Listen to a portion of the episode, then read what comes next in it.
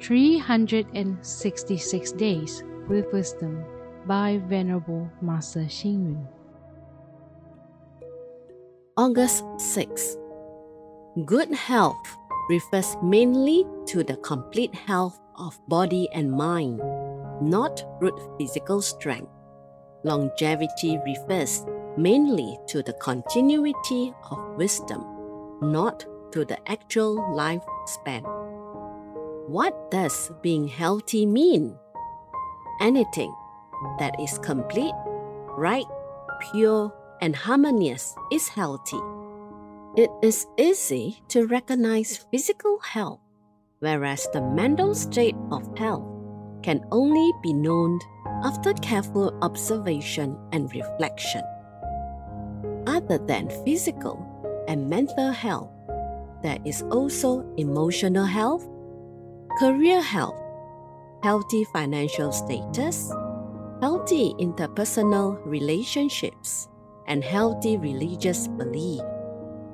Even if a person possesses good mental health, but it is not accompanied by other healthy states, a life will still be considered incomplete and not in good health. What is longevity?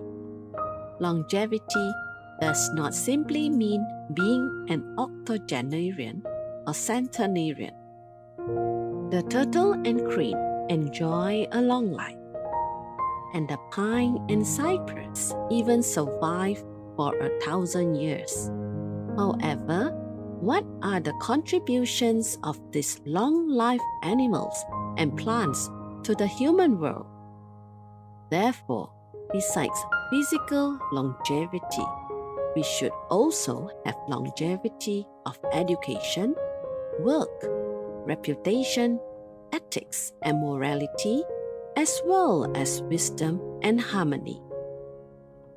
If longevity is only confined to the physical body, and the vigor and vitality from education, work, morality, wisdom, and harmony are lacking in the core content of life, then a long life will be without any value.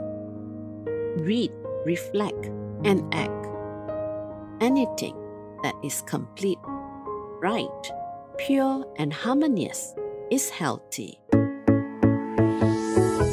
Please tune in, same time tomorrow as we meet on air.